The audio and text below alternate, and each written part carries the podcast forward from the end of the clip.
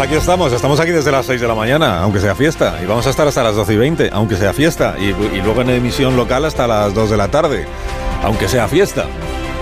Porque es fiesta hoy, Día de Todos los Santos.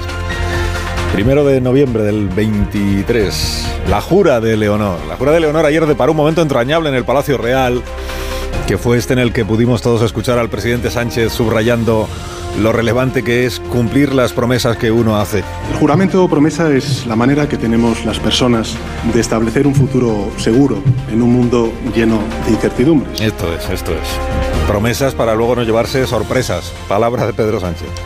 Victoria Prego escribe hoy en El Independiente que ayer vimos las dos caras del presidente. La institucional, impecable, dice, y la otra, el poema de humillación, que es su comunicado de sometimiento a un prófugo, o sea, a Carles Puigdemont.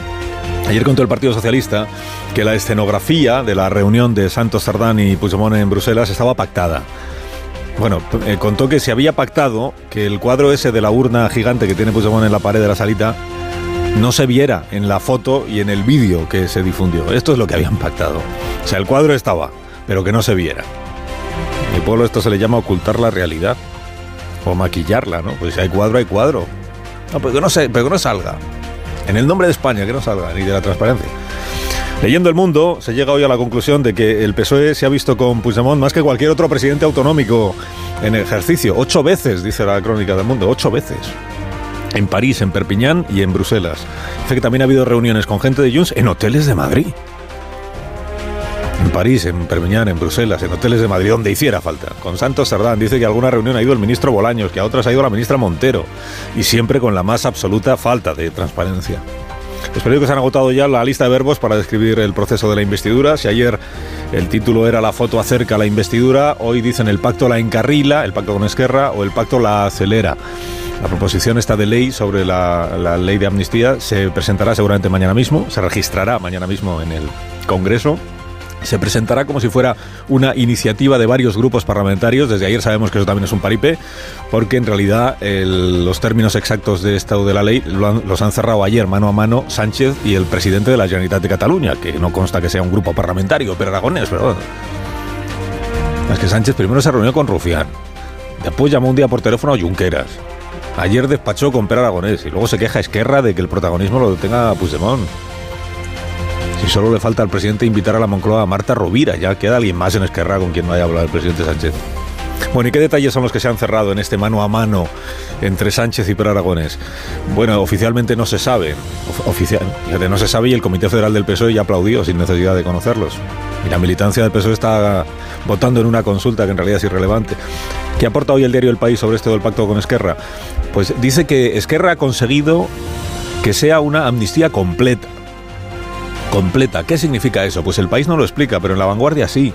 Voy a la vanguardia y ahí dicen, los CDR procesados por terrorismo y los líderes de Tsunami Democratic también saldrán beneficiados por la amnistía, aleluya. Lo rati- aleluya lo digo yo. Lo ratifica el confidencial. Lo que Sánchez ha pactado es exonerar a todos estos, a los del Tsunami Democratic, a los del CDR, a los de los CDR. Dice, ¿por qué? Pues hombre, porque asaltaron el AVE, eh, cercaron el aeropuerto del Prat, cortaron carreteras, quemaron contenedores, todo eso, pero por razones políticas. Porque protestaban así contra la sentencia del Tribunal Supremo. Las razones políticas ahora son las que blanquean todo lo que uno haya hecho. Si uno es, político o cercano a políticos, ¿no? Bueno, demos por hecho que el ministro del Interior, el juez, juez, el juez, grande Marlasca, juez, que prometió llegar hasta el final para que el Tsunami Democratic pagara por los altercados del año 19, pues estará preparando honradamente su renuncia inminente, ¿no? Visto que también esos procedimientos judiciales van a quedar abortados por la nueva ley de amnistía. Escribe Ignacio Varela hoy que la ausencia de, 10 de los 57 diputados ayer en la jura de Leonor, los 57 que van a acompañar al PSOE en la investidura, ilumina la naturaleza del bloque gubernamental.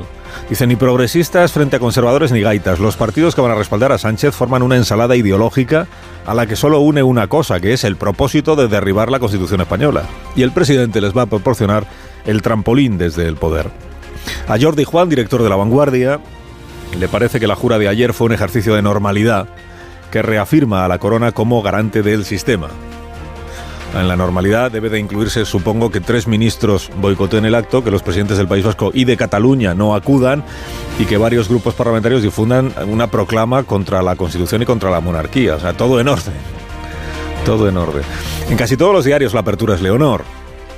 Viene entrecomillando alguna de sus frases, esa de pido a los españoles que confíen en mí, tengo toda mi confianza en el futuro de España, o bien entrecomillando al rey don Felipe, que es lo que hace el diario ABC, por ejemplo, cuando le dijo ayer a Leonor, cumple y respeta la Constitución. Hoy la princesa va a encontrar en los periódicos una pantanada de artículos y de columnas que le dicen lo que tiene que hacer. O sea, nada que ella misma no sepa desde hace años y nada que ella misma no dijera ayer. Palabras como sensatez, prudencia, equilibrio, ejemplaridad, unidad nacional abundan en los editoriales y en las columnas. Quien va, quien va más lejos yo creo que es la razón que dice hoy que Leonor se consagra con la jura. Ella está consagrada. Escribe a Pezarena que ahora la princesa representará a su padre en actos y celebraciones y que va a visitar todas las comunidades autónomas para ser presentada, digamos así, en todos los territorios. Fernando Onega resume lo de ayer en cinco claves. Dice, Leonor fortalece la corona, es mujer, es casi adolescente, su hoja de ruta es plenamente constitucional y al menos sobre el papel garantiza la continuidad del sistema. El país en su editorial le dice a Leonor que la confianza que pide tiene que ganársela, va a tener que ganársela con ejemplaridad, transparencia y comprendiendo el mundo complejo en el que vive. O sea, lo que le decía yo antes, nada que la princesa no sepa y que ella misma no dijera ayer. Para Ignacio Camacho y para Zarzalejos y para más gente, el discurso de Francina Armengol fue malo. Lo comparan con el de Peces Barba en el 86 y concluyen que esta es la medida del deterioro y de la, devolución, de la devaluación del sistema. Haber pasado de un peces barba a una Francina Armengol en sus discursos, quieren decir. Dice Ignacio Camacho, fue una ramplona proclama woke, adornada con citas de poetas mediocres. Una suerte de exordio a la investidura de su líder con un protagonismo inapropiado y cargante. Ya no le gustó, no le gustó. Rafa La Torre anoche subrayaba en su brújula que Armengol, Francina, inició su discurso definiendo el Congreso de los Diputados como la sede de la soberanía popular, cuando en realidad es la sede de la soberanía nacional, que suena parecido, pero que no es exactamente lo mismo, como diría el propio Rafa si trabajara, o sea, si hoy estuviera despierto, sutilezas constitucionales, sutilezas constitucionales. Bueno, en fin, leo en el diario ABC que la mitad de los boomers, atención, boomers de España que me escucháis, la mitad de los boomers llegará a los 90 años. Lo siento por la otra mitad porque no. Hay 20.000 españoles que ya tienen más de 100 años. 20.000 españoles, centenarios. Y en el español cuentan que hay un restaurante mexicano en Barcelona que te regala hoy chocolate si le llevas la foto de un muerto. Porque celebran así el Día de Difuntos a la mexicana. El Día de los Muertos. Ignoro si la foto que, tiene uno que llevar del difunto es cuando el difunto estaba vivo o ya luego, o ya luego, una vez fallecido. Que si es lo segundo, quien se puede poner las botas hoy en este restaurante es Carlos Areces.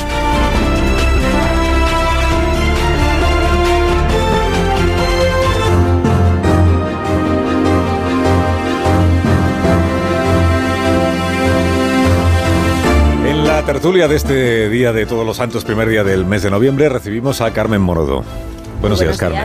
Buenos días. Buenos días. Gracias por venir un día de fiesta. Gracias por invitarme. Hoy, un esfuerzo especial que yo pues agradezco de todo corazón. Bueno. A los, a los contertulios. Todo por sea por ti.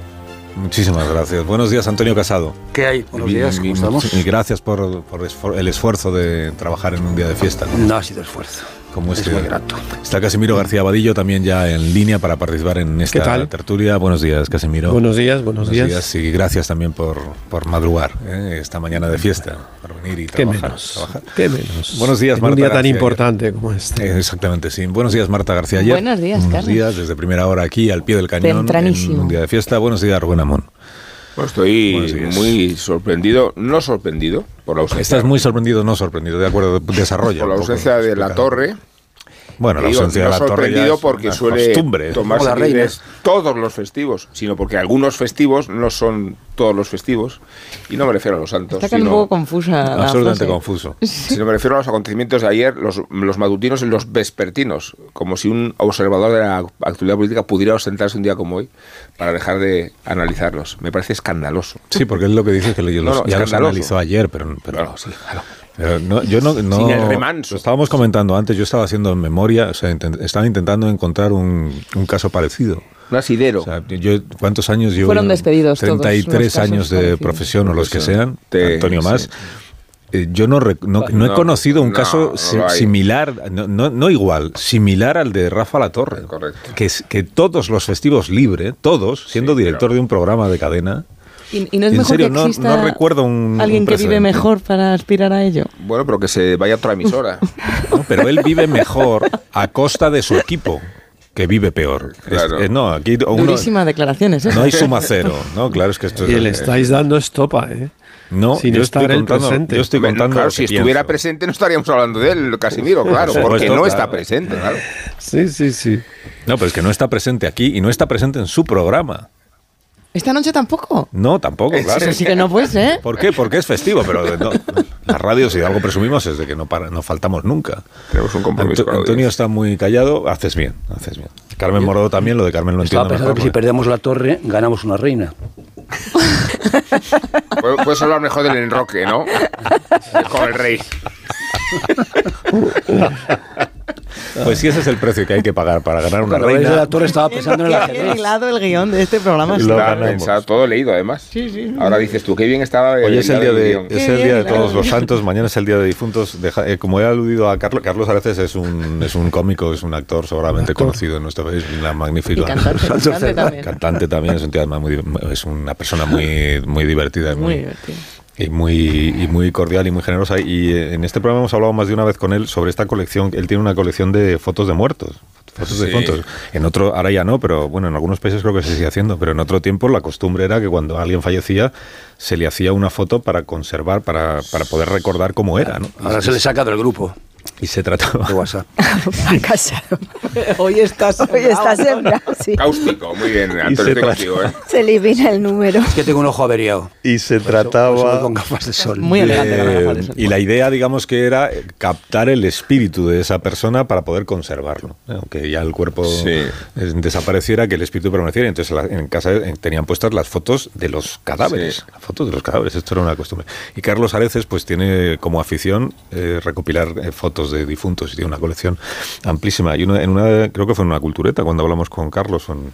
bueno, en este programa seguro, yo creo que esta misma temporada, o si no la anterior, nos contó, entre otras cosas, que había una costumbre adicional eh, que luego se fue abandonando, pero era- y no solo se fotografiaban los cadáveres, sobre todo cuando eran niños los que habían fallecido, sino que se, se trataba de que pareciera que estaban vivos cuando se les hacía la foto.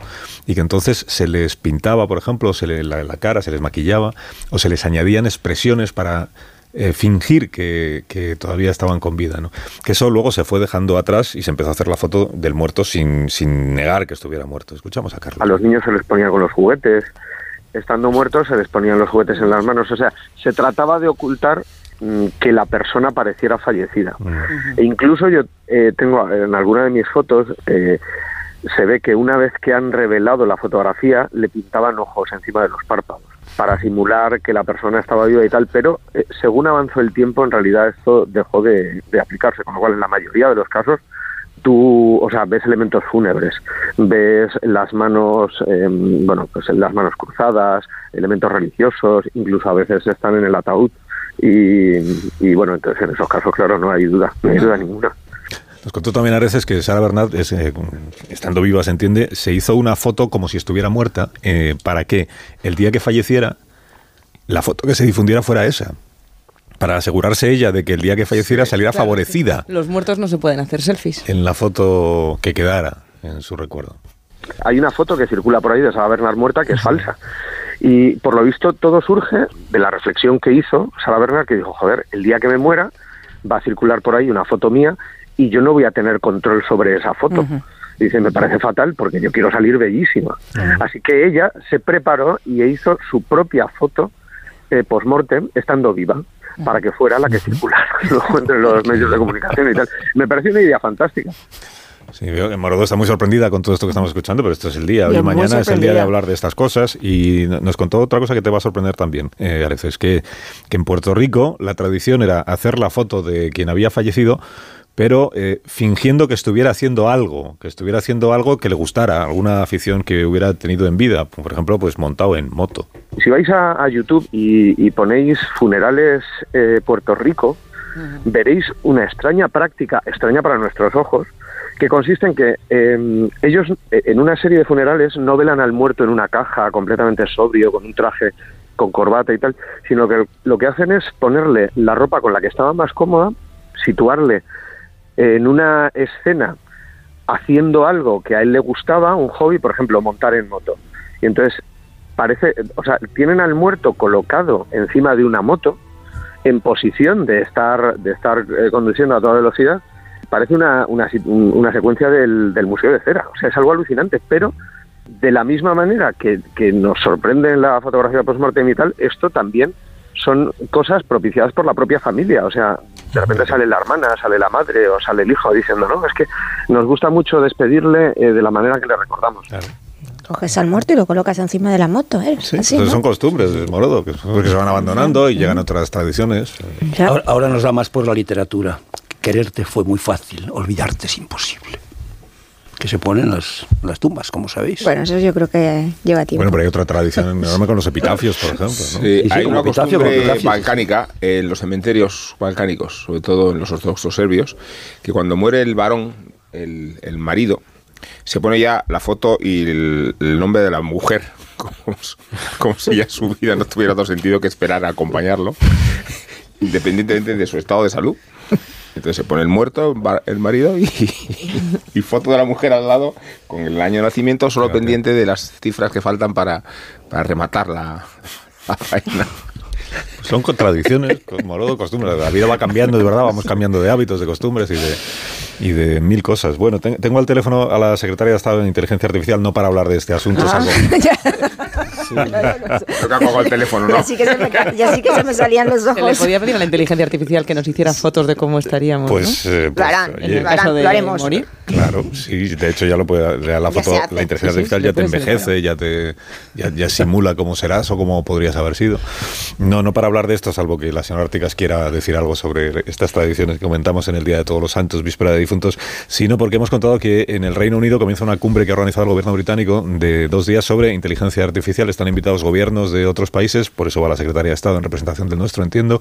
También empresas privadas, expertos de, de todo el mundo. Va a estar la vicepresidenta de los Estados Unidos, la señora eh, Kamala Harris. Eh, está el gobierno de los Estados Unidos y el gobierno británico tratando de ponerse de acuerdo entre ellos sobre cómo eh, no sé si es ponerle límites o regular el uso de la inteligencia artificial. Hemos comentado en esta tertulia más de una vez, yo creo que es uno de nuestros temas favoritos en esta tertulia, que es la inteligencia artificial pros y contras, diríamos, ¿no? O cuáles, eh, cuáles son las posibilidades reales que hay de que se convierta en una amenaza para la propia supervivencia de la especie humana y cuáles son las posibilidades reales que hay de controlar o de regular o de limitar algo como la inteligencia artificial que eh, está acelerada o desarrollándose con, con gran velocidad. Bueno, Carmen Artigas es la secretaria de Estado de Digitalización e Inteligencia Artificial de nuestro gobierno. Señora Artigas, buenos días.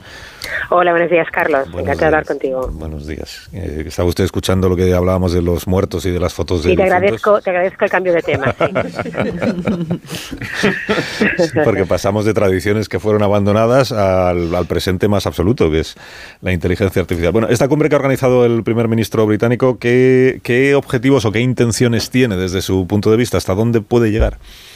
Bueno, es una cumbre que se ha organizado, como tú venías eh, diciendo, en un momento muy oportuno, donde ya existe una conciencia extendida a lo largo de toda la industria de la necesidad de hacer compatible el desarrollo tecnológico con la seguridad de las personas y también sus derechos fundamentales. Pero esto no es nuevo. Nosotros, por ejemplo, llevamos más de tres años impulsando la visión de humanismo tecnológico desde España, elevando esa discusión a nivel internacional y además coincide que en estas últimas dos semanas ha habido bastantes anuncios relevantes. ¿no? Hubo, en primer lugar, la- el encuentro de ministros digitales ah, auspiciado por la presidencia española y presidido por la vicepresidenta Ana Calviño, donde hicimos una declaración, por ejemplo, sobre las neurotecnologías en Europa. Nuestra Carta de Derechos Digitales está ya de base, tanto en la Declaración Europea como en la Iberoamericana. Y también la semana pasada hubo el Acuerdo de Hiroshima, donde se acordaron a nivel de G7 un código de conducta para el desarrollo de la inteligencia artificial generativa. También hemos tenido esta semana eh, todo lo que ha sido la declaración ejecutiva, la orden ejecutiva del, del presidente Biden para regular también la inteligencia artificial y nosotros estamos liderando lo que es ya eh, la fase final del que va a ser el primer reglamento internacional de supervisión de la inteligencia artificial, la AI Act, que estamos nosotros como presencia europea ultimando para que se apruebe ah, antes de diciembre. Por lo tanto, es un momento donde gracias a que ah, la inteligencia artificial generativa ha generado un momento eureka en el que todo el mundo se da cuenta de que eso tiene riesgos, pero que es algo que sobre todo España y a nivel europeo se lleva trabajando más de tres años. Hab- Hablando de riesgos, cuando usted lee, por ejemplo, cartas que hemos contado aquí que firman, pues, inclu- incluso algunos de los artífices de la inteligencia artificial, eh, un, poco apocalípticas, o, al, menos algunos así las han interpretado, ¿no? Como cuando hablan de que la inteligencia artificial en malas manos o, o ma- o mal utilizada o sin límites podría llegar a ser incluso un riesgo para la propia existencia o supervivencia del ser humano. ¿A usted eso le suena exagerado o no? No, no lo es si no haces nada para evitarlo. Es decir, lo que no lo va a ser es que estamos preveyendo que eso ocurra. Cualquier tecnología en manos de los manos va a tener un mal uso, pero eso ha ocurrido desde el inicio de los tiempos. Lo que es importante es que anticipemos estos riesgos y algo que hemos hecho Europa desde el día uno y que hasta ahora nadie nos había comprendido es que esto se tiene que regular a priori y no a posteriori. Si esperamos a regularlo cuando ya hayan eh, cometido esos daños, no tendremos capacidad de revertir hacia atrás los daños que habremos creado. Pero el problema de estas visiones es que pone el foco en el futuro, en el largo plazo, cuando ya tenemos impactos a corto plazo. El impacto, por ejemplo, de las fake news, el impacto que va a tener la inteligencia artificial generativa en que quizá no nos creamos ni lo que vemos ni lo que escuchamos, ni las fotos, ni toda esa manipulación, el acceso a los niños a ciertos contenidos. Todo eso lo tenemos que regular ya, no tenemos que esperar a esos daños existenciales a futuro. Y eso es la labor que llevamos haciendo. Eh, te digo, el reglamento europeo lleva tres años, es un reglamento muy holístico, donde pone el foco en la parte de seguridad del producto, en la parte de alto riesgo, pero también en algo que ninguna de las otras iniciativas internacionales está poniendo foco, que es en la defensa de los derechos fundamentales. Y ahí es donde tenemos nosotros eh, un rol muy importante a nivel de influencia internacional. También la semana pasada se anunció la creación de un organismo vinculado a Naciones Unidas, donde tengo el honor de copresidir y de poder proyectar en ese órgano pues la visión eh, de España, la visión del presidente del gobierno, que ya anunció precisamente en sede de Naciones Unidas la necesidad, hizo llamamiento a la comunidad internacional de crear una agencia internacional de supervisión de la inteligencia artificial.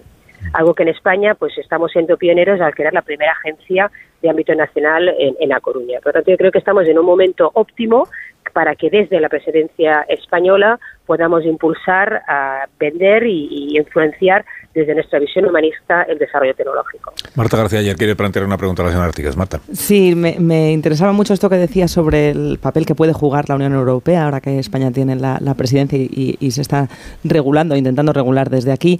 Eh, ¿qué, qué papel puede jugar qué desafíos presenta para Europa que países como China encabecen eh, esta tecnología y también estén pidiendo mucha regulación cuando sabemos que China utiliza la inteligencia artificial con el fin del control social de su propia ciudadanía?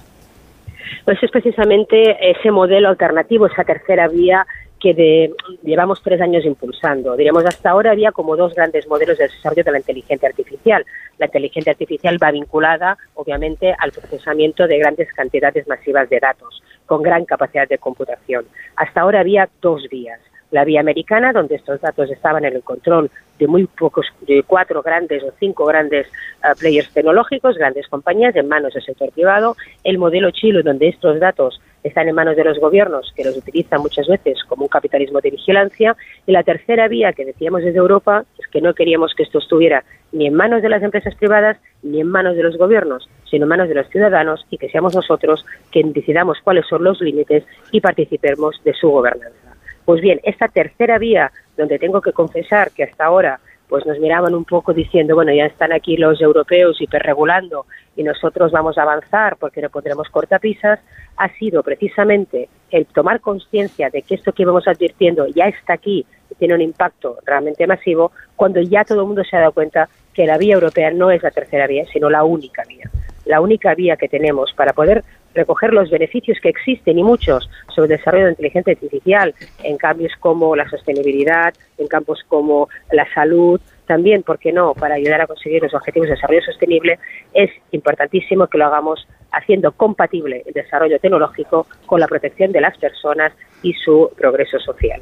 Antonio. Sí, a mí me gustaría saber cuál va a ser el impacto en el periodismo eh, del hecho de que eh, llegará un momento en el que la verdad será un artículo de lujo, es decir, lo normal será la mentira, incluso en los medios de comunicación, y la verdad un bien escaso. Entonces habrá que profesionalizar de alguna manera eso. Tendremos que profesionalizarnos en la verdad. ¿Qué impacto puede tener esto en los medios de comunicación? Bueno, yo no estoy eh, nada de acuerdo que esa es la realidad, esa es la realidad distópica si no hacemos nada, obviamente. Lo que tenemos es que trabajar y lo estamos haciendo desde el día de hoy. Y yo creo que precisamente el periodismo va a cobrar muchísimo más valor porque nosotros buscaremos fuentes de confianza. Y es en ese sentido donde ya hace un mes lanzamos una manifestación de interés desde el Gobierno de España para poder apoyar el desarrollo en el ámbito de los medios de, de comunicación y sobre todo la prensa escrita también y, y digital. eh, apoyar en que los medios de comunicación tengan dentro equipos de verificación de noticias, de verificación de las deepfakes, que son pues estos vídeos manipulados, imágenes manipuladas, que um, existan sistemas de verificación y también la formación necesaria de los profesionales para utilizar estas tecnologías, en algunos casos para eficientar su trabajo, pero muchos otros pues para entender nuevas maneras de comunicación como es el periodismo de datos. Por lo tanto, estamos ante una revolución que afecta absolutamente todos los sectores, pero totalmente de acuerdo y lo estamos apoyando desde el gobierno, la capacidad que tenemos desde los medios de comunicación para ser esas fuentes de referencia fiables va a ser imprescindible en el mundo que, que viene, donde no podemos poner al mismo plano eh, la noticia que dé un medio serio de cualquier persona que, que coge el altavoz de internet y pues se crea una noticia falsa o difunde un, un bulo, ¿no? Tanto, yo creo que sí, que el refuerzo de, de los valores democráticos pasa, por supuesto, por el refuerzo de, de los medios de comunicación. Decía, Puedo, sí, Casimiro, eh, la última. Sí, sí. Eh, sí, señor Artigas, mm, vamos a ver, estábamos hablando de la limitación a los riesgos que tiene la inteligencia artificial, eh, una propuesta abanderada por Europa, etcétera. Pero hay que reconocer que Europa, al lado de gigantes como China y como Estados Unidos, es una potencia mediana o más bien pequeña en el desarrollo de la inteligencia artificial.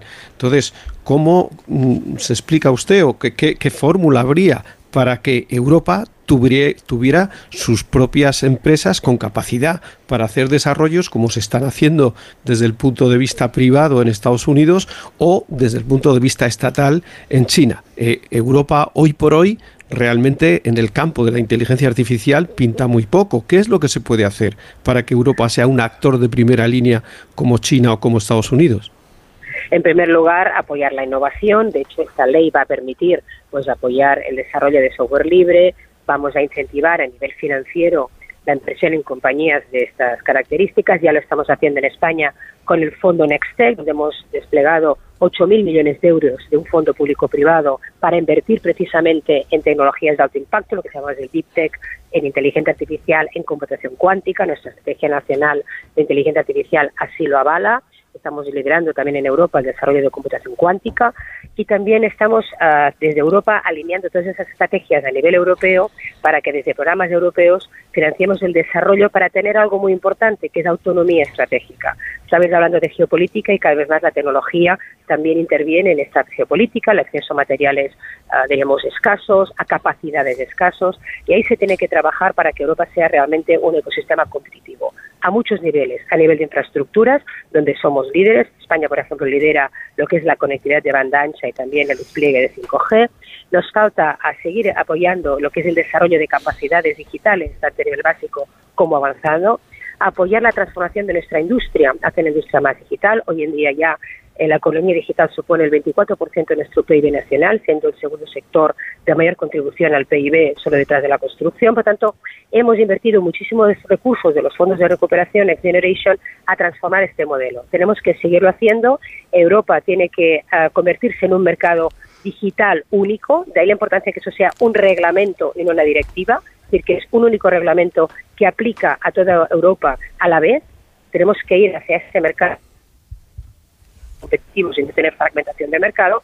Y eso yo creo que, que, que, Europa aprendió la lección de haber perdido alguna ola tecnológica antes y que gracias a la potencia de su industria, somos está cortando para hacer nuestras in, uh, industria mucho más eficiente, Europa no tiene por qué perder este tren. Señor Artigas, gracias por habernos atendido esta mañana y que vaya bien en esta cumbre que hoy y mañana se celebra en el Reino Unido. Gracias. Muchísimas gracias. Hasta una próxima ocasión. La Secretaria de Estado de Digitalización e Inteligencia Artificial. Ayer escuchábamos en este programa a Joe Biden, eh, una, una declaración de Joe Biden, no es que le entrevistásemos. ¿No? Eh, no. Eh, decía, eh, que decía Joe Biden, hablando de esto del, de las falsificaciones en, en, las redes, decía, he visto un vídeo en el que salgo yo, decía Joe Biden, diciendo algo, y, y ¿cuándo he dicho yo eso? Decía Biden, claro, tratándose de Biden siempre queda la duda de que igual Claro. sí que es él, igual sí que es él y no se acuerda o no, o no es consciente de lo que ha dicho, pero se refería a esto de cómo distinguimos lo que, lo que decía Antonio, Sí. lo que es verdad de lo que no es, Es que verdad. a mí me parece enternecedor el debate de los controles que puedan ejercerse sobre la inteligencia artificial, porque creo que es simplemente incontrolable. Eh, si existiera una comunidad ética dispuesta a comprometerse con lo que significa ese instrumento, que es un instrumento de progreso, eh, podríamos estar de acuerdo en que eh, todos son bienes y no existe ninguna zona de sombra. Pero considerar que Europa, en su insignificancia geopolítica y, demográfica, tiene un código de ética que van a imitar otros otras latitudes, a mí me produce un... Fíjate, Rubén, pues es bastante relevante lo que marca Europa como estándar, porque muchas veces a las empresas cuando quieren comercializar productos o redes en todo el planeta y tienen más reducción de costes, homologarlo a todos, en ocasiones Europa lo que manda son los fija los estándares, porque una vez que estás adaptado a Europa, si es legal en Europa es legal en todos los demás sitios, porque es mucho más protectora con los derechos de los ciudadanos y sobre todo de la privacidad. Y me parecía muy interesante esto de que ha hecho Biden ahora, lo comentabas ahora, pero se lo preguntabas a la secretaria de Estado. ¿Qué nos debe preocupar más? ¿El riesgo existencial si se va a eh, extinguir el- la humanidad? O si de repente circulan fake news o se está vulnerando el derecho a la privacidad o a la propia imagen con los deepfake o los sesgos racistas, machistas y demás que, que están circulando los algoritmos y que sí se pueden regular. Lo primero es pedir transparencia a quienes fabrican esa pero tecnología. fíjate, Marta, sí. pero déjame terminar el No argumento. terminado yo, en realidad. Perdona, pero ya que te he interrumpido, termino. mientras, hacer una pausa, además. Mientras nos, Ah, vale. mientras nos Ah. preocupamos por los riesgos de que ahora la inteligencia artificial en 2080, no nos estamos preocupando por exigirles a las empresas que sean conscientes de los riesgos que tienen la tecnología que echan a circular, porque no se podría permitir un coche que circule que no es seguro para los demás o un microondas que no funciona. Y se están permitiendo lanzar algoritmos sin saber bien qué están haciendo, si están discriminando gente por su raza o por su género, y eso es lo que ahora mismo la ley sí puede resolver. Dame un minuto. Te pronto que mi punto de vista no tiene nada que ver con el oscurantismo ni con el rechazo a la ciencia. Soy partidario de la rueda sé. y soy partidario de la luz eléctrica. Eh, hablo del espacio de descontrol eh, donde los regímenes no democráticos, ni transparentes, ni de sociedades abiertas eh, ejercen toda su hegemonía y ese es el ámbito de, que nos tiene que inquietar. Una vez que los leviatanes están sueltos, ponerles cadenas es muy Pero lo difícil. hicimos con la energía nuclear. No, los- no somos capaces de hacerlo con las redes sociales. Lo que son criaturas, son criaturas que han sobrepasado a sus creadores y de las que sus creadores avergüenzan. Me acordaba del final de Oppenheimer y, de, y del desconcierto del propio Oppenheimer después de haber create- creado su Leviatán, sabiendo que eh, en realidad la peor de las fatalidades está en movimiento. Ojalá tuviéramos una comunidad ética. Pero tú sabes que las redes sociales no pueden ser iguales en los países. O sea, lo que TikTok hace en Europa no es lo que puede hacer en Estados Unidos. No, los datos no van a los mismos sitios. Sí, Se preservan diferente la los derechos de los ciudadanos en función de demográfica, geopolítica, sociológica. eso es verdad, y es un hablo del territorio de excepción de Europa, que es nuestra Atenas frente a Persia. Pues lo es en todos los ámbitos y también en este. Pausa, que son las Hombre, 9 y 4 yo minutos. también. Una hora menos Yo en también. Canarias y aún no hemos dicho nada del- de, la, de la futura ley de amnistía y de la infan- y de la princesa Leonor. Y he mencionado Atenas, fíjate, que es- está bien tirado Sí, para un evocarla. ejemplo para la, de la amnistía es el que usó aquí Rodríguez Zapatero. Por eso pero digo. uno, de, uno de ellos. ¿no? Bueno, un minuto y ahora mismo os pregunto.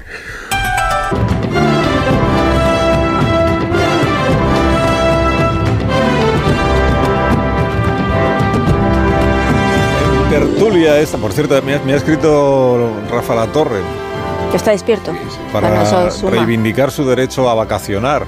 Pues que O sea, duerma, hombre. Sálvate tú, Rafa. ¿Qué haces despierto? es lo que dice Morodo, o sea que está despierto. Claro. O sea, a las ocho y media el gallo está despierto, pero se niega a participar en el programa, alegando que es día de fiesta. Habla de mandarinato, ¿no? A mí, le- Es increíble. a mí ahora lo indignante me parece... Es Carlos. increíble. Lo indignante me parece es que esté despierto, no que, Que no, llame, que llame, que llame. Increíble. Derecho Yo a réplica. no conozco un caso semejante No en la radio europea de los últimos 50 años. El Además verdad. que además tiene el beneficio de las competiciones deportivas de los miércoles. Exactamente. Sí, porque dices bien en la Unión Europea porque se detectó un caso parecido en Trinidad y Tobago. Sí, acabó como acabó. acabó con la defenestración Del profesional. vital del profesional. Bueno, asunto amnistía. A ver por dónde queréis empezar el, el análisis.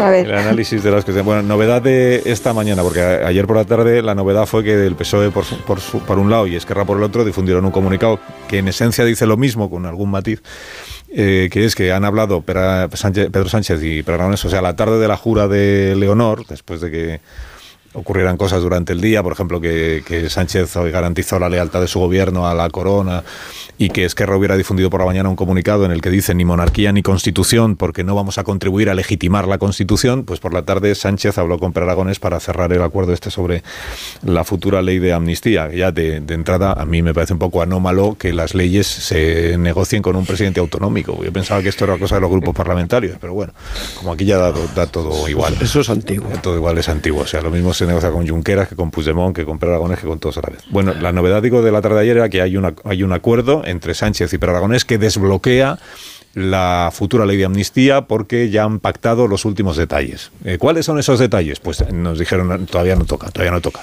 Ya cuando se presente esa registra la ley ya lo verán ustedes ahí. Pero esta mañana son varios los periódicos que dicen... Eh, lo que Per Aragonés, digamos, ha conseguido de esta última negociación con Pedro Sánchez es la amnistía completa. ¿Qué significa la amnistía completa? Pues lo que venía reclamando es que Republicana, es que la amnistía no afecte solo a Puigdemont y a los eh, gobernantes catalanes que todavía no han sido juzgados y que ya nunca lo serán eh, por los asuntos del año 2017, sino a todas aquellas personas vinculadas a distintas organizaciones que están incursas en procedimientos judiciales que tengan alguna relación, alguna relación con los hechos del año 17, o en concreto y por traducir, los CDR y los del tsunami de Democratic. Que Tsunami Democratic, los que están procesados, son cercanos al círculo que dirige Esquerra Republicana de Cataluña, los CDR pues también tienen sus vínculos, y lo que Esquerra venía defendiendo es que estas personas también tienen que ser amnistiadas. Así que ahí tampoco se les puede exigir responsabilidad penal alguna porque lo que hicieron, que fueron en su mayor parte hechos violentos y por eso algunos incluso están procesados por un presunto delito de terrorismo, que aunque fueran hechos violentos, como tenían razones políticas y estaban vinculadas al rechazo a la sentencia del Supremo y todo aquello, pues que también, bueno, pues esto último que hasta ahora parecía, o eso decía el PSOE, que es a lo que el PSOE decía que no, que no, porque hombre, ¿cómo vamos a meternos ahora en extinguir la responsabilidad penal de alguien que está procesado por terrorismo? Eso no, pues ahora es eso sí, eso sí, y esto parece que es la última novedad que se incorpora al acuerdo en cuestión. Eh, si queréis empezar por ahí, pues venga, Morodo, que aún no te hemos Sí. escuchado. Bueno, vamos a ver, yo creo que eh, habrá que ver en esa ley de amnistía que conoceremos en breve cuántas líneas rojas más el Partido Socialista se ha saltado y cuántas eh, de lo que pedía en un principio Puigdemont ha renunciado. Eh, detrás de la ley de amnistía ha pesado mucho, de la redacción de la ley de amnistía, ha pesado mucho el pulso político, evidentemente, entre Esquerra eh, y Junts, entre Puigdemont y Junqueras, hasta el punto de que en esas conversaciones que se han mantenido eh, desde la parte de Puigdemont se ha presionado porque al final veremos cómo queda la exposición de motivos, si es simplemente una descripción objetiva o no objetiva, hasta qué punto es objetiva de lo que ocurrió el 1 de octubre, porque ahí también ha habido pelea, y luego tiene dentro del texto tiene que haber una eh, relación de los delitos que se acogen a la, a la amnistía. Desde la parte de Puigdemont, eh, han planteado que esos delitos eh, fuesen delitos no juzgados todos ellos. Eh, de tal manera que al final los grandes beneficiados serían la parte de Junts, que son los que mm, de ahí muchos de ellos se marcharon, se fugaron, prófugos o que están todavía pendientes de juzgar, pero por ejemplo en el pulso que mantienen Puigdemont y Junqueras te podrías encontrar con que es mucho más fácil limpiar el expediente del presidente prófugo de la justicia española que el de Junqueras porque él ya ha sido juzgado y al final incluso podría presentarse Puigdemont a las próximas elecciones, pero no Junqueras porque tiene una pena de inhabilitación. Vamos a ver cómo queda cómo queda eso. Eh, a mí me llama también bastante la atención dentro de lo, toda la gestualidad que ayer presentaron y exhibió el presidente del gobierno en funciones y su gobierno en la jura de la Constitución de la princesa Leonor, eh, que no hubiese otro día, otro momento ni otra hora para ni para formalizar la foto que ya había más con Puigdemont, ni tampoco para comunicar el acuerdo con Esquerra. ¿Hasta qué punto se utiliza un día y una jornada que está marcada de la atención mediática? Está puesta o debía estar puesta en otro punto para mezclarlo todo dentro de, de lo que, eh, en teoría, el presidente del gobierno sostenía que tenía que ser un día de ejemplaridad en lo que es a la defensa de las instituciones. Eh, a mí no me queda ninguna duda de que dentro de la ley de amnistía va a caber todo lo que han pedido los independentistas porque el procedimiento está ya abierto. En el Congreso de los Diputados se ha nombrado a un letrado mayor, que será el que valide la constitucionalidad de la ley. En el Tribunal Constitucional está Puigdemont. Al presentarse como una proposición de, de, de los grupos y no una proposición, un proyecto de ley del gobierno, te saltas todos los eh, mm. órganos consultivos, de tal forma que al final eh, la constitucionalidad de antemano y sin conocer el texto la podemos dar por hecha.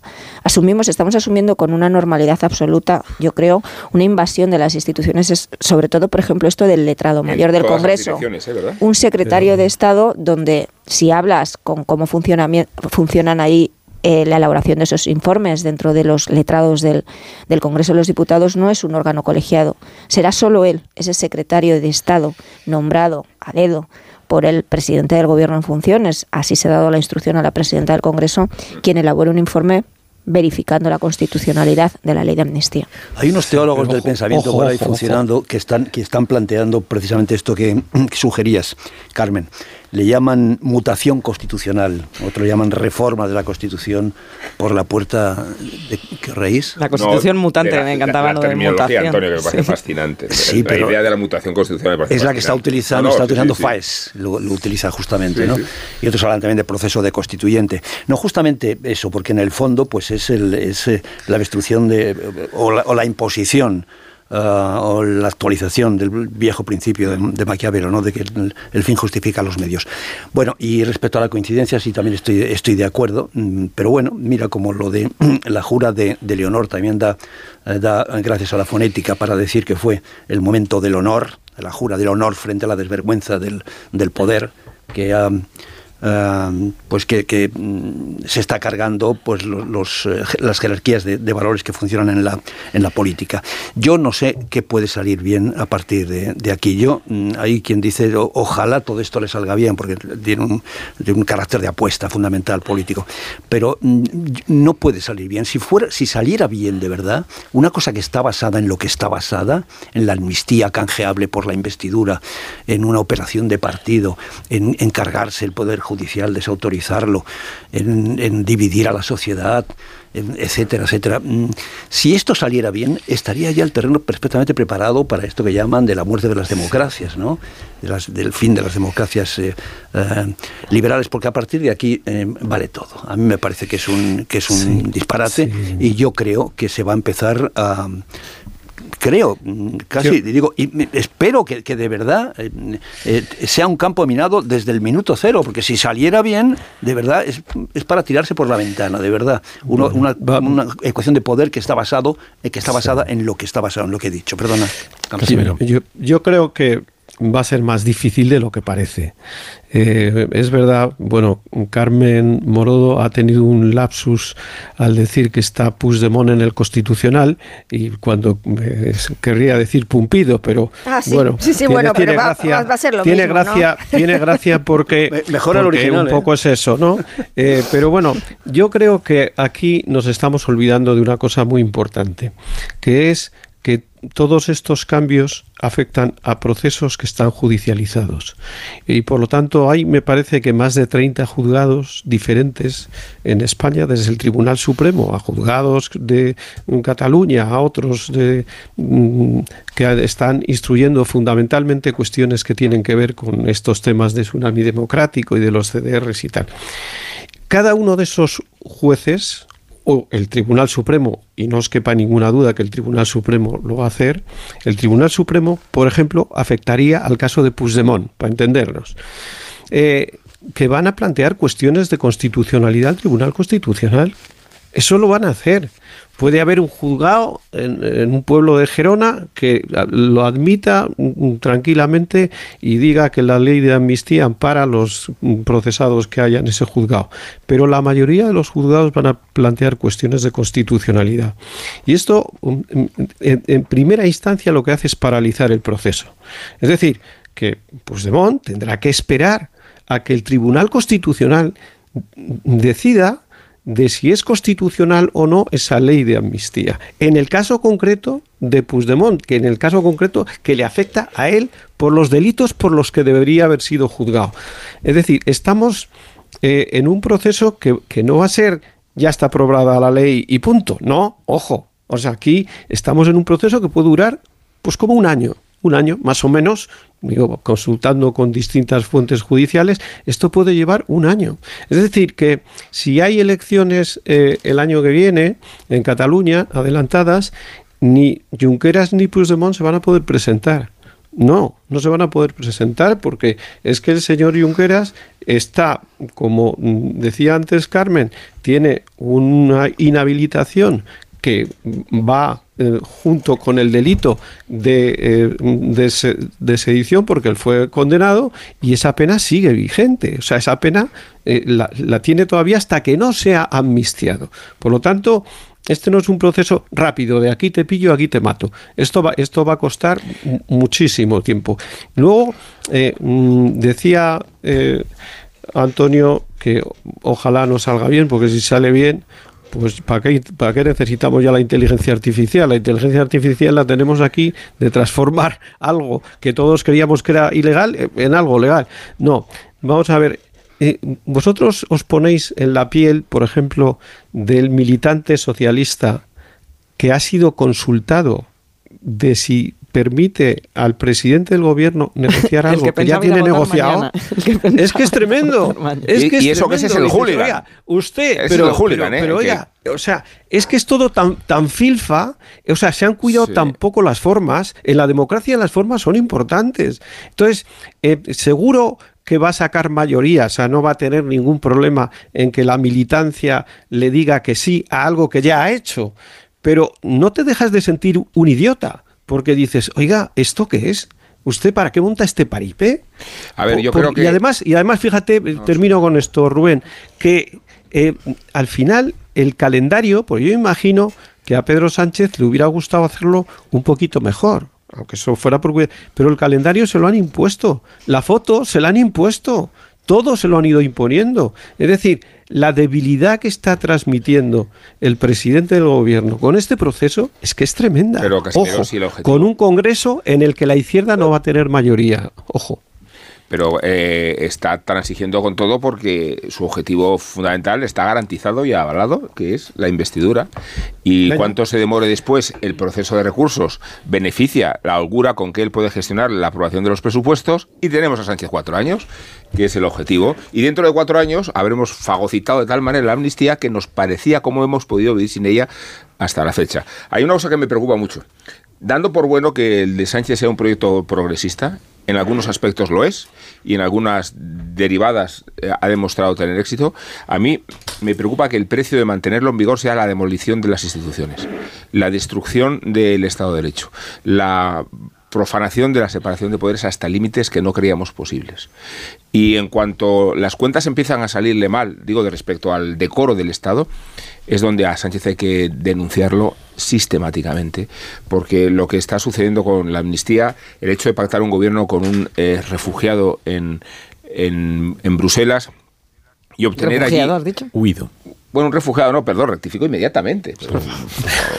un, prófugo, un prófugo, vamos. No, no, que no. Muy respetable, es verdad, dice. Muy respetable presidente, ¿no? Muy respetable, dice el PP, pero prófugo. No, muy eh, respetable presidente. No, eh, eh, a mí me parece que es, estamos tolerando con lo aberrante a expensas de la demolición de las instituciones y de la naturaleza de un Estado democrático, de verdad. y, y, es ahí donde el proyecto progresista hace totalmente la aguas, ¿no? O sea, no, no se puede buscar un proyecto de progreso a expensas de destruir un Estado de no sé, yo creo, creo, que las, creo que las instituciones sí pueden aguantar este envidia. Yo sí creo que las instituciones en España son fuertes y que, bueno, ayer veíamos a todo el Congreso de los Diputados en una situación de muchísima polarización aplaudir eh, la jura de... Todo no, todo no.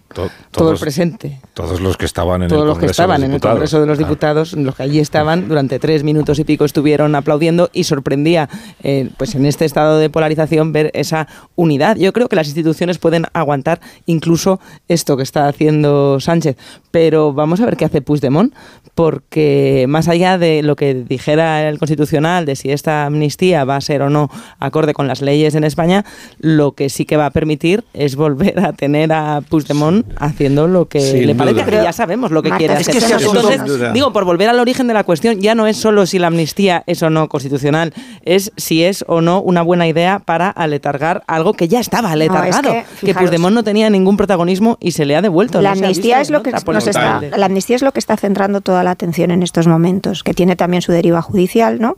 Y que al final no todo está en manos de la política. Lo que pasa es que la presentación y la actividad legislativa sí, y es el foco porque es lo que más nos está llamando la atención. Pero la amnistía no es todo para conseguir esa investidura de Pedro Sánchez. Hay otra pata que es muy importante y que esa también la vamos a ver y se tiene que materializar de alguna manera expresándola pues en esa exposición de motivos y también en otras decisiones que contengan los acuerdos firmados con todas las partes, no solo es Junts, también con Esquerra y con el Partido Nacionalista Vasco.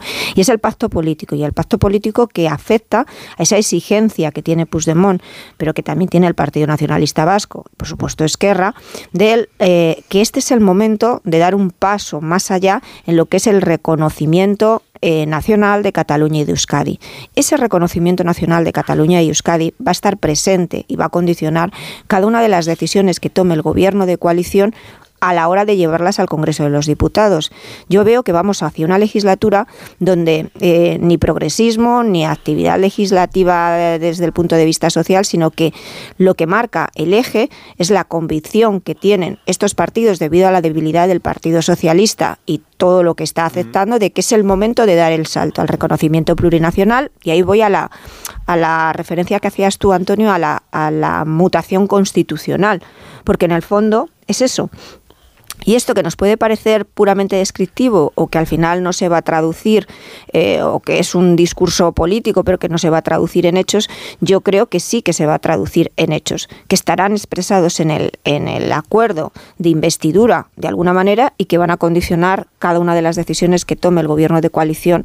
Y que además eh, puedes llegar a producir reformas sustanciales sin necesidad de contar con el principal partido de la oposición, salvo que utilices la vía de la reforma estatutaria.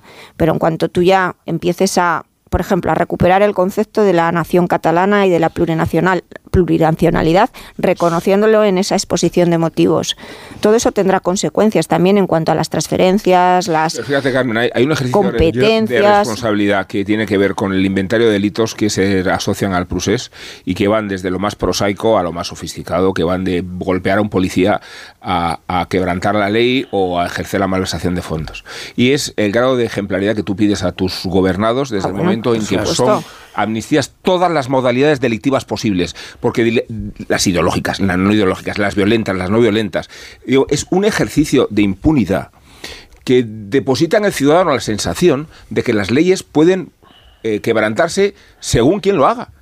Rompiendo el principio de igualdad de los ciudadanos, que es un, un extremo gravísimo, y después creando entre los ciudadanos también un estado de desconfianza respecto al Estado. Eh, y, eso cómo se mide? ¿Cómo se valora? No solo en las urnas. Se, se valora en un daño muy difícil de calcular. En el Es plano moral. La distancia del ciudadano con el gobernante. Luego decimos que la política tiene desprestigio, pero si el principal artífice del gobierno no hace otra cosa que restar gravedad e importancia a los delitos de todo orden que se cometen, creo que se crea eh, eh, esa situación de total desamparo. Ver, ¿Y eso cómo yo- se mide políticamente? Bueno, deja- déjame decir algo. Yo- lo- Antonio, lo estoy intentando desde hace rato y no hay manera, no hay manera. Porque es que me parece que es fundamental que tengamos claro desde el principio en qué plano estamos moviéndonos. Carmen lo, lo había mm, mm, puesto en un plano mm, estrictamente político. A mí me parece que el plano tiene que ser moral. Es decir, lo- mm, estamos, eh, ¿cuál es la excusa que ha puesto, que ha puesto Sánchez? ¿Por qué dice que hay que hacer todo esto? Dice, por el bien de España.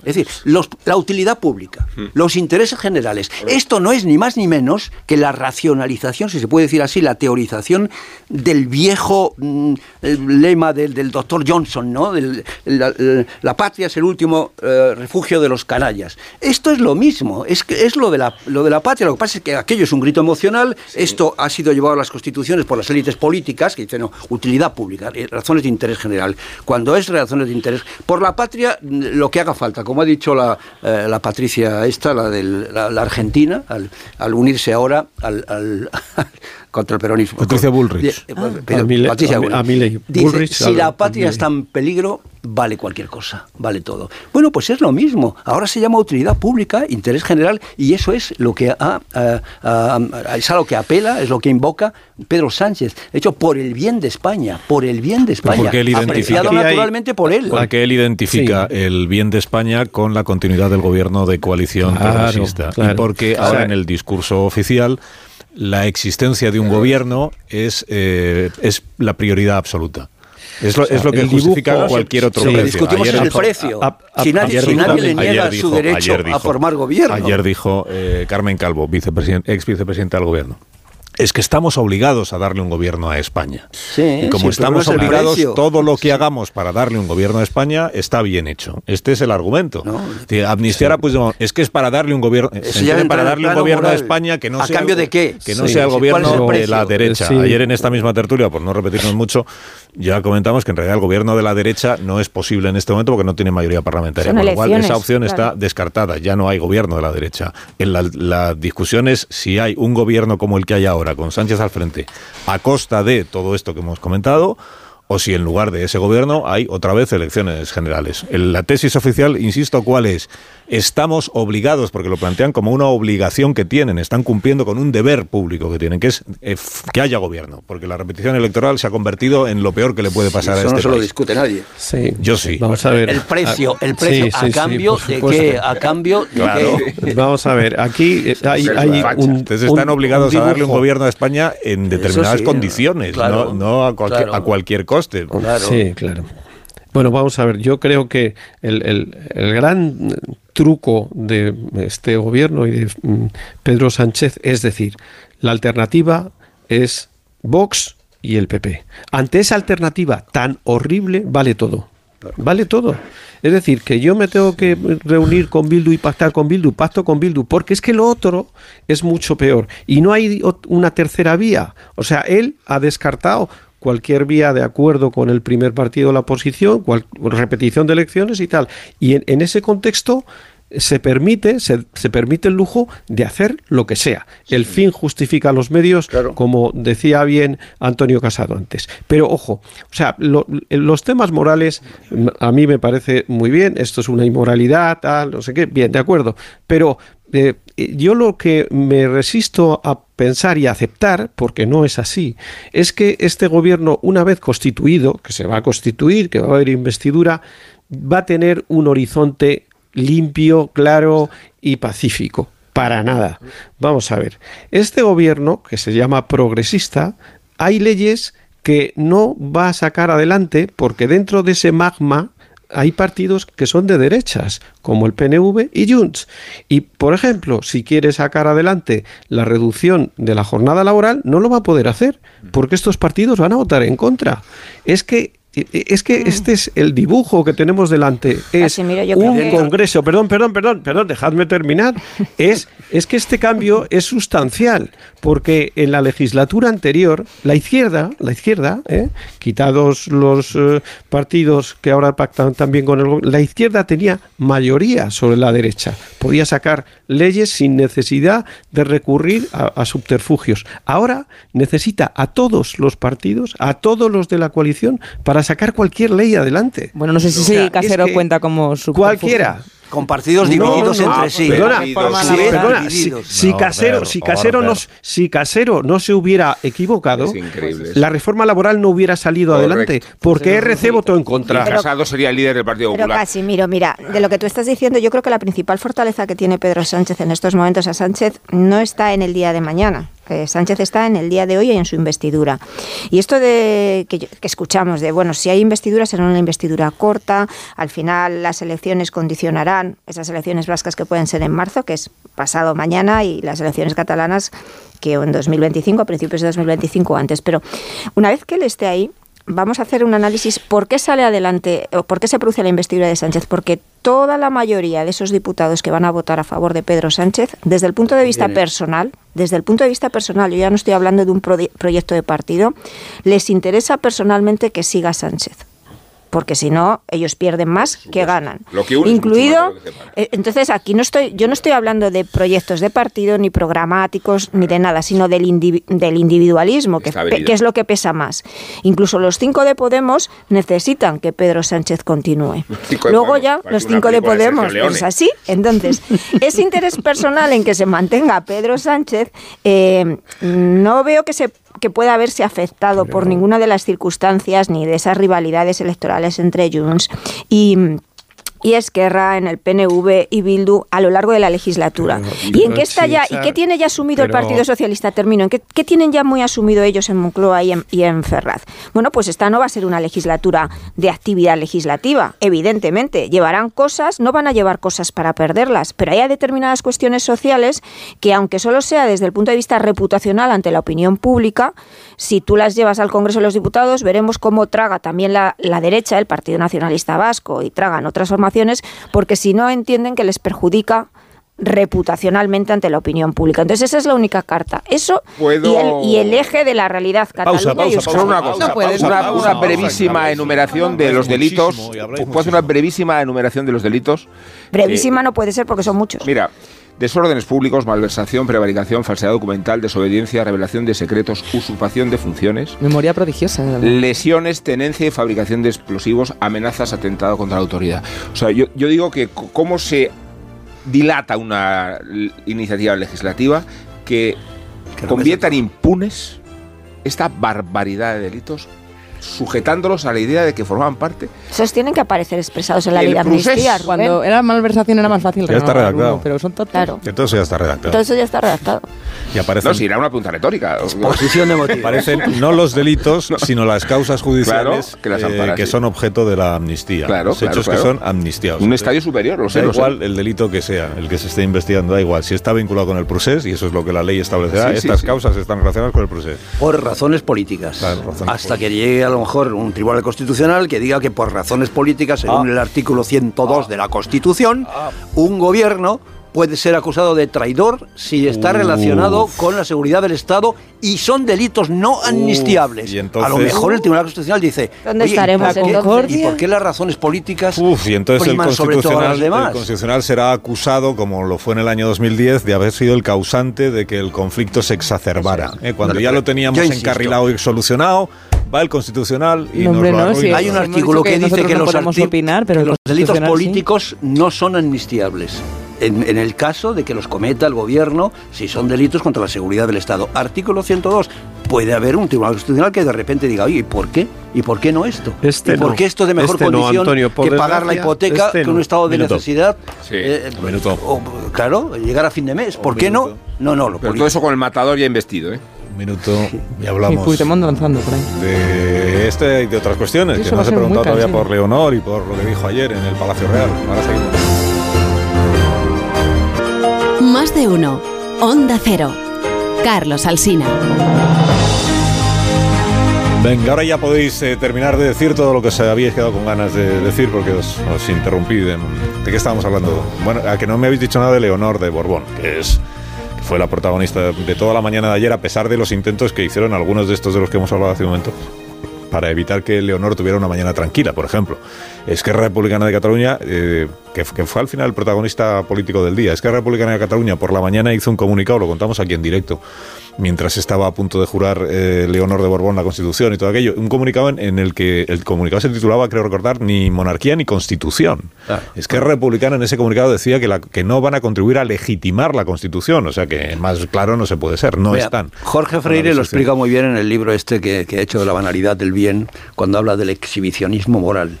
Eso es una postura, eso es un exhibicionismo, esto es mm, mm, ponerse estupendos en defensa del señor Azaña, de la Segunda República, sin saber por ejemplo, o ignorando, por ejemplo, pues que, que, el, rey, que Felipe VI, inauguró la exposición del 80, me parece que era el 80, eh, el 80 aniversario de, la muerte de, de, de, Azaña, y hizo un gran elogio del, de Azaña. Y si Azaña viviera hoy, en tanto que no era idiota y que le da importancia al fondo y al contenido y no a las formas, no a los formatos, pues diría que todos los valores de la República están recogidos en la Constitución de, que tiene formato de, reino. ¿no? Bueno, pero si tuviéramos, si tuviéramos Desde el laicismo a la, a la, eh, eh, división de poderes, las libertades sindicales, las libertades políticas, eh, la igualdad ante la ley, todo, todos son los valores. Pero aunque esté recogido, si el argumento es el mismo, si tuviéramos una república o si volviéramos a tener una república, estaría bien que los diputados,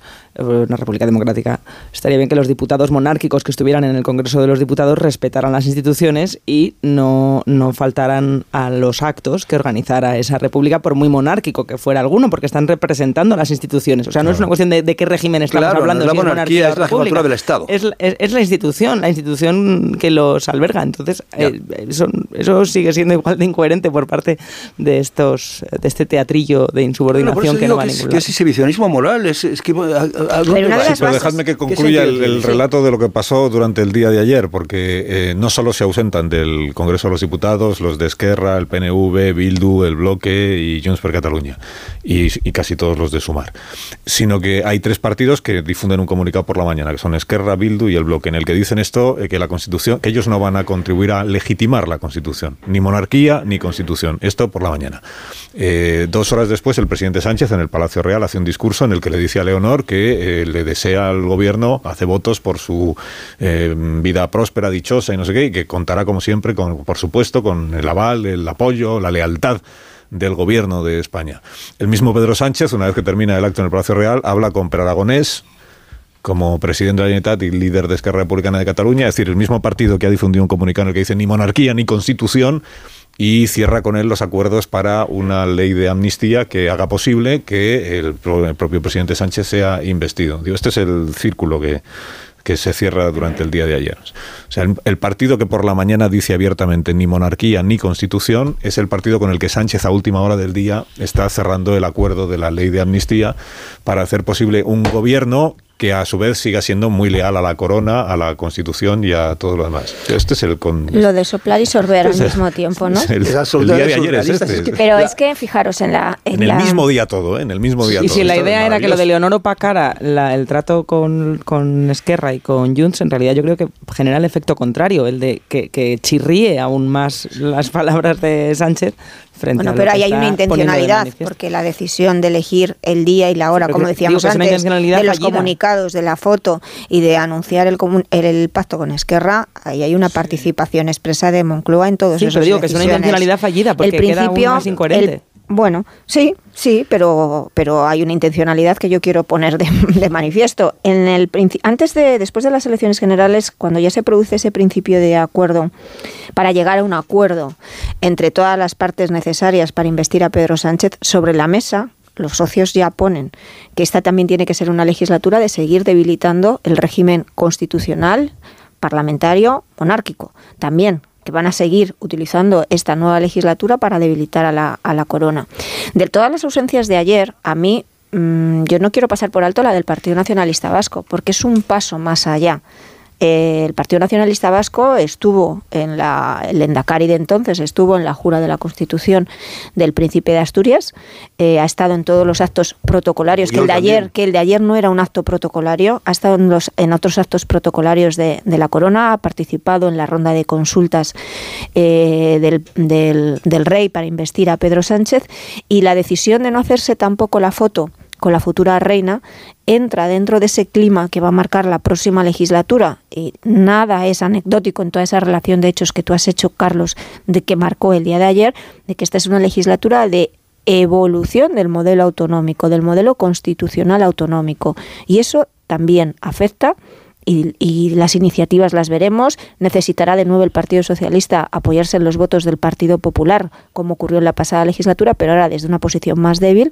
Iniciativas parlamentarias en el Congreso de los Diputados y en todos los marcos que ellos puedan para debilitar la corona, porque la corona sostiene también a este modelo autonómico. Lo peor de la corona es que sea observada o sea vista como una correlación conservadora de Partido Popular y de Vox y que no se aprecie en ella eh, una dimensión eh, progresista y revolucionaria, que es lo que tiene que ser. O sea, cuando hablamos de la monarquía parlamentaria lo hacemos desde una perspectiva virtuosa, no vinculándola al anacronismo con que los partidos nacionalistas ayer la caricaturizaban. ¿no? Y por eso es tan importante la responsabilidad del PSOE en la defensa de la, de la monarquía parlamentaria y considerarla como una, el eje nuclear de nuestro sistema de gobierno mucho más parlamenta- por parlamentaria que por monárquica, pero a- afianzándola en el contexto de esa visión progresista. Si no, si no, l- l- la monarquía tiene dos enemigos fundamentales, los que ayer expusieron todo su veneno y, ferocidad, y los propios cortesanos que la utilizan para restregársela a otro lado. Eh, y creo que es una institución con suficiente prestigio y reputación como para defenderla sin ningún miedo desde el progresismo y desde el conservadurismo. Al menos en cuanto esté representada por este hombre concreto que es Felipe VI. Ayer la, la, monarquía, perdón, la corona dio un ejemplo un ejemplo que ha pasado bastante eh, inadvertido y que yo quiero poner de, manifiesto. Vamos a ver, es fundamental en la, en, la, liturgia de la monarquía esto que se llama la continuidad, en este caso la continuidad dinástica. ¿Cómo es posible que no esté el, rey Juan Carlos en el acto solemne? Bueno, pues yo quiero destacar que se valoró la credibilidad de los compromisos de Felipe VI con la ejemplaridad, con la ejemplaridad del comportamiento de un, monarca, se valoró esto, por una parte, con la visualización de esa continuidad, es decir, que esté Juan Carlos en el, en el, alto, en el acto solemne. No, se impuso lo otro, se impuso la credibilidad de la declaración de principios fundacional que hizo el eh, futuro? Felipe VI en, el, en su momento, de decir, la corona tiene que ser ejemplar, la corona tiene que ser transparente, la corona tiene que servir a la Constitución. El mensaje de futuro. Eso es, bueno, que que al final no estuvo Juan Carlos. Y eso mm, revela, insisto, pues un, un, proceso de decisión interna dentro de la Casa Real que, mm, cuyo desenlace fue ese. El decir, no, no, que prevalezca la credibilidad de los compromisos de Felipe VI respecto a la ejemplaridad, puesto que efectivamente es un, elefante en la habitación del, del, tema. don Juan Carlos ha tenido un comportamiento reprobable en la última etapa de su reinado, sobre todo. Perdona. Aquí, en unas circunstancias normales, habiendo ocurrido lo que ha ocurrido con el rey emérito, con las situaciones políticas que hemos tenido en este país, etcétera, y sin tener Felipe el grandísimo activo del 23F que tenía su padre, lo normal es que la monarquía hoy tuviera mucho menos apoyo popular que el que tenía hace 20 o 30 años. Y sin embargo, yo creo que no es así. Es decir, que Felipe VI, con su buen hacer, eh, ha conseguido que la monarquía remonte los momentos más difíciles, aunque eso suponga una crisis personal con su padre de no permitirle, porque es una decisión suya, estar ayer en el acto de la jura de la Constitución. Pero hay otro hecho que es todavía mucho más importante, que es la posición que tomó el rey de España cuando sucedieron los hechos de septiembre y octubre de 1917. Su discurso del día 3 de octubre, instando a los poderes del Estado a devolver la legalidad a Cataluña, es un hecho fundamental en su reinado. Es decir, guardar y hacer guardar la Constitución. Ojo, porque este papel del rey no lo podemos olvidar. Es decir, él no solo tiene que cumplir la Constitución, sino hacer guardar la Constitución. Y probablemente haya momentos en esta legislatura en el que se va a poner en cuestión la Constitución. Es decir, que se va a poner al rey ante la tesitura de tener que hacer, velar porque se cumpla la Constitución. Este es un papel constitucional, ¿eh? no es que algo que él sea voluntariamente, no, no. Y ayer el rey en su discurso hizo mención a este, guardar y hacer guardar la Constitución. Ojo, porque este papel constitucional del rey puede ser muy importante los próximos meses y años. Bueno, os voy a despedir porque llegan ya las. Sí, sí. Pues yo creo que ya habéis, dado todo lo que podéis dar de sí. Es decir, muy poco. ahora que hemos madrugado ya, pues no, pero todo lo que podíamos. Pero muy poco. Sí, sí, no, el que da lo que tiene no está, obligado a más. Claro. Todo lo que le decía Garucho Marx a su ministro de Defensa en Sopa de Ganso. Conserve estos mapas como si fueran su vida porque vale tanto como ella, es decir, muy poco. Oye, pero ni unos huesos de santo ni nada para celebrar el día. Has tenido toda la mañana para traerlos. Es que no estaba abierto, madrugamos demasiado. A ver si mañana. santo, no me gusta. Madrugamos demasiado. ¿Qué, quieres, Rubén? Un corazón. Madrugan quienes hacen los huesos de santo. Bueno, adiós, Morodo. Adiós, Antonio Casado. Un corazón. Adiós, Casimiro. Adiós. Esos años de corresponsal en París ahí. Adiós, Marta, hasta mañana. Adiós. Mañana hay que venir también, ¿eh? Adiós, amor. Bueno, mañana sí, si hemos venido hoy, que no vamos a venir mañana. Por España yo lo hago, además. ¿eh? Bueno, igual Rafa La Torre se ha tomado puente. Es lo que faltaba. Y entonces ya no viene. Rafa La Puente, Hasta después de la investidura.